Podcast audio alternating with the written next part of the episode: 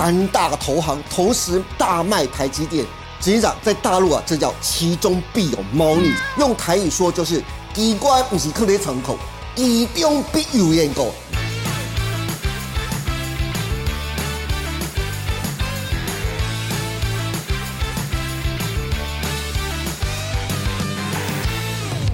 翻转你的视野，抢救你的财富，欢迎收看《赢家大亨》，我是大 Q 哥。如果你是第一次收看《赢家大亨》的观众朋友，欢迎到 YouTube 频道帮我们按赞、订阅、分享以及开启小铃铛。您的支持是我们节目成长的最大动力，因此欢迎大家踊跃的帮我们按赞跟分享哦。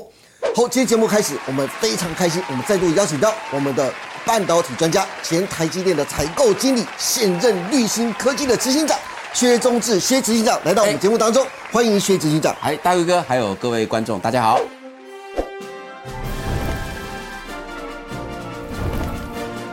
是哎，执行长，今天你来了一个非常重要的目的，就是我们的台积电。只要有台积电的新闻，我都会想到你。感 谢感谢，但是这一次的新闻不是那么的好，对，因为为什么呢？就是我们的巴爷爷，我们的巴菲特开始卖台积电的股票了。巴菲特旗下的投资公司，也就是伯克夏，公告在去年第四季的时候，重砍台积电的 ADR 有五千一百七十六万股，减幅高达百分之八十六，只剩下百分之十四的持股啊。八爷也很少这么做的。伯克夏去年第三季啊，因为才砸下四十一亿美金，大幅买进台积电，本来大家很开心，还一举要为台积电的前十大股东。本来想说哇，问啊透懂啊，台积电准备要涨了，结果没想到才一季而已，他竟然把持股几乎都卖光了。那以台积电去年第三季平均的股价四百八十五块来说，第四季平均的股价四百四十四元来计算。巴菲特很可能是赔钱卖掉台积电。不过，如果以台积电去年第四季一度冲高到五百零八元来看呢，如果是巴爷爷逢高卖出的话，还是有可能是小幅获利的哦。但是重点是，除了波克夏之外，著名的避险基金老虎基金更狠，他在第三季的时候买进的一百三十二万股的台积电 AD 啊，在第四季的时候竟然全数的卖光，还有。美国的第三大基金纽约州的退休基金也把在第三季买进的两百一十万股的台积电 ADR，同时在第四季的时候卖出了四十二点三二万股，减幅高达两成。执行长在大陆啊，这叫其中必有猫腻。三大投行同时大卖台积电，用台语说就是“机关不是靠在窗口”。以中必有眼狗，那三家投资机构一起卖，想必他们一定是看到了什么或听到了什么风声跟内幕。执行长，这个都要特别问你了。你在半导体界这么久的时间，你有听到什么样的风吹草动吗？哦，我们等一下可以好好的来聊一下这个话题哦。因为这个为什么他们会卖台积电呢？我觉得以八爷爷过去的操作来讲，真的是神操作。是，所以哦，我今天早上要出门的时候，对。我想说，这个是既然是神操作哦，是，你就要问最近最著名、最有名的 AI 大神 AI 大神。所以我呢，今天早上呢，对，我就问了一下 ChatGPT，说，哎，股神巴菲特为什么要几乎出清台积电的股票嘞？哦，AI 大神回答就像上面荧幕上面打的这个一样哦，就是他直接说，其实我也不知道。因为我所有的资料呢，只到二零二一年，针对这件事情是，所以二零二一年以前的我还可以回答你。二零二年现在为什么会出现这个事情？其实连 AI 大神都不知道。但是呢，ChatGPT 呢，还是在内容上面呢，替巴菲特、替伯克夏呢说，他们是属于长期投资的这种概念。对啊，所以呢，他们基本上是不炒短线。嗯。哦，所以呢，基本上呢，他还是在讲的，还是以前过去伯克夏的这一种操作模式。对，那事实上的确，巴菲特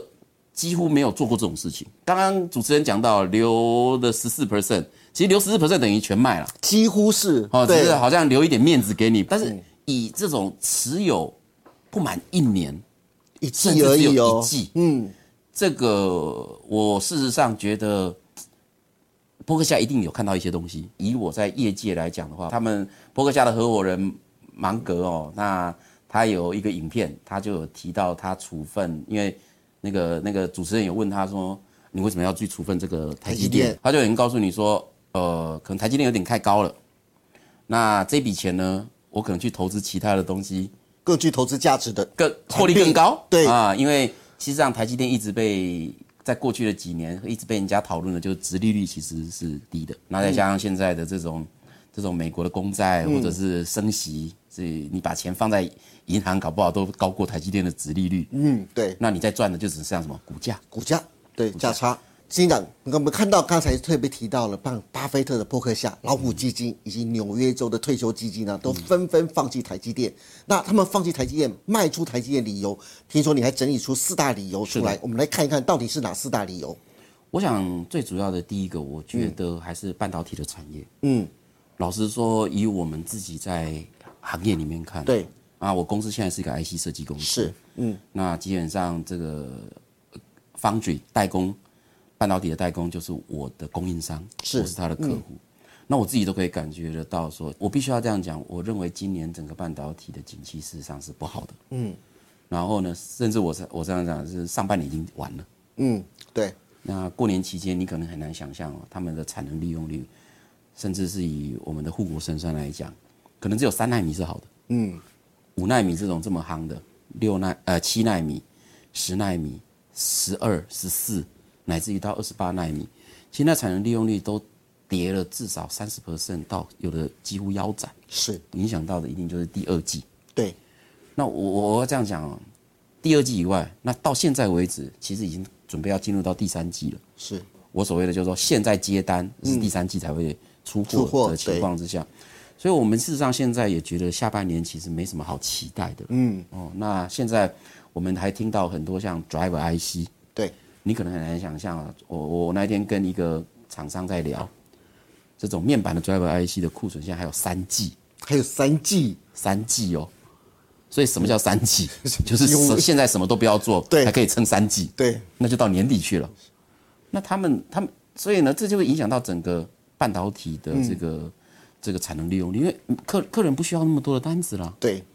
那 Driver IC 那就会影响到面板，就会影响到这是我们所谓的三 C 的产品。是我们常常讲三 C 还是主要在支持这个半导体的这个产能利用率嘛。对，那前一阵子可能有人觉得说哦，AI 很很火热了，所以 AI 可以稍微撑一下，但是那个其实也不会太久，所以我觉得整个产能利用率到下半年其实我们都不如预期，但是真实的情况之下，我觉得这个衰退是很惨的。为什么？因为过去的疫情期间这两三年被太多货了。的确是像刚才金长说的，像那个吃掉机构，像 Trend Force 他们就预估啊，今年代工的上半年，就像金长说的，产能利用率啊表现不理想，下半年回升的速度还不如预期啊，因此在今年二零二三年的晶圆代工的产值将会年减百分之四，衰退的幅度比二零一八年、二零一九年还要惨，所以整体的半导体的产业啊前景还是非常的不明朗啊。好，接着我们来看到，就是局长说的四大投行放弃台积电的四个理由当中，第二个我们可以看到美光跟英特尔大幅裁员的内幕啊。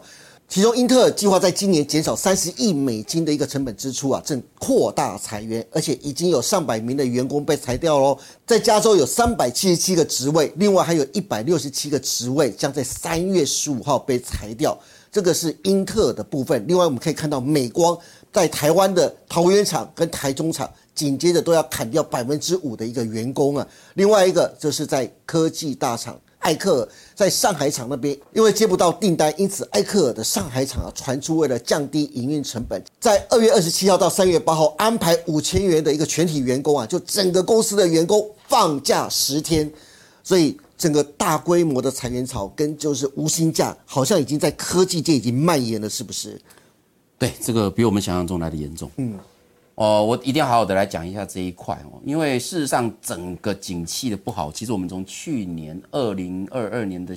第四季，其实我们就感受很明显。是那时候的呃，首先呢，开第一枪的事实上是格罗方的，就 Global Foundry，在去年的大概十二月的时候就已经宣布要裁员。是，但最可怕、最可怕的什么是过年期间，也就是这个我们所谓的这一月底、二月初发生两件大事。嗯，第一件事当然就是 Intel。对。Intel 呢正式喊出说我要裁员，对，而且我要减薪。是，那这个有多可怕呢？他们把一些所谓的这种奖金的制度没了，记奖金，告诉你们今年大家没记奖金了。是，那整个整个半导体的业界有一个状况，就是不论是台积电、Intel，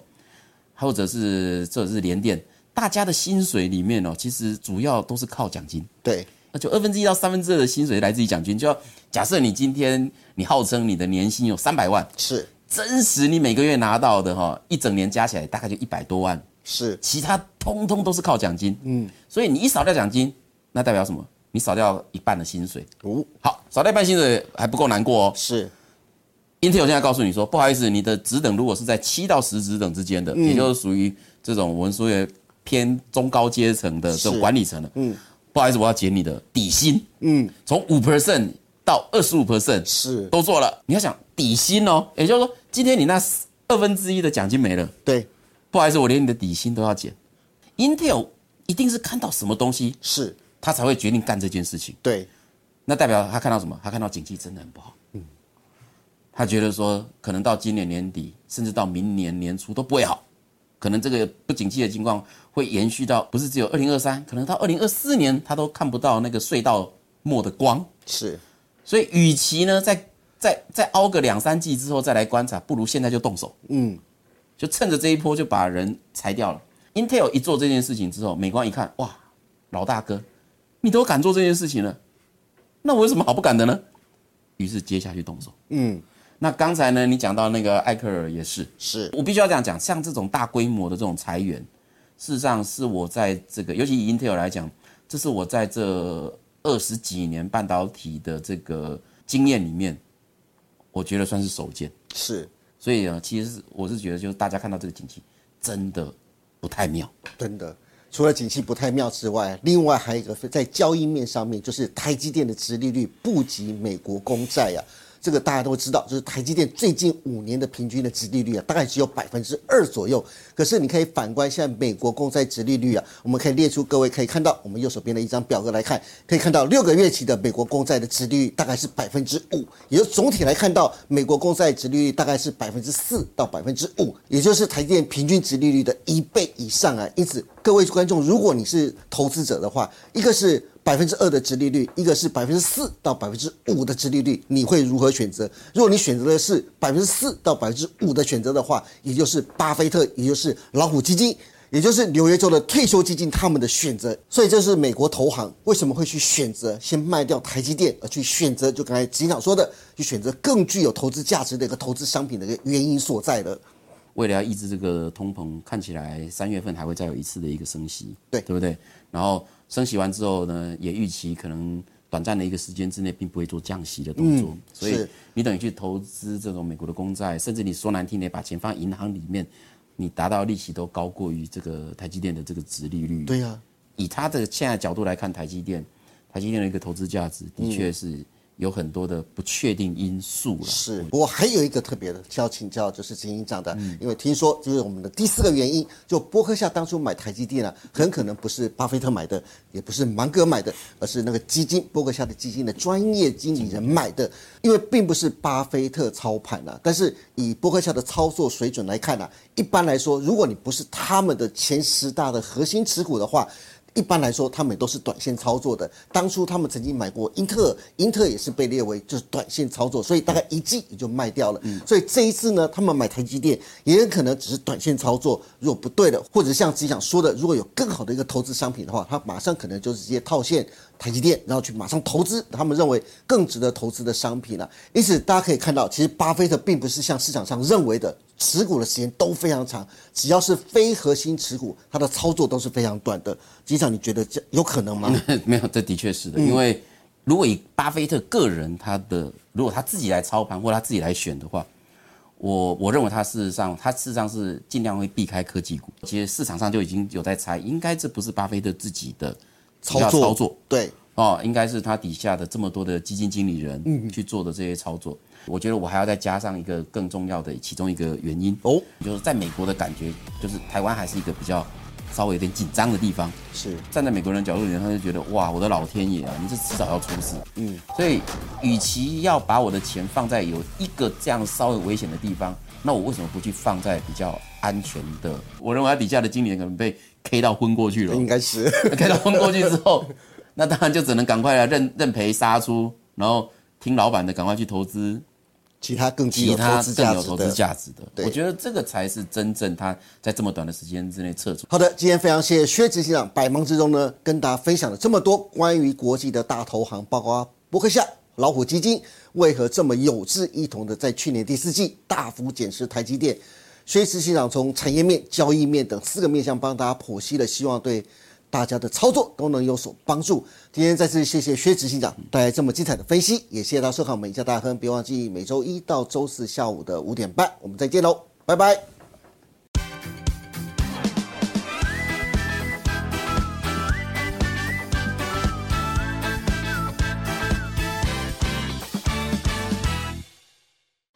本公司所分析之个别有价证券，无不正当之财务利益关系。本节目资料仅供参考，观众朋友请勿看节目跟单操作，应独立判断、审慎评估并自负投资风险。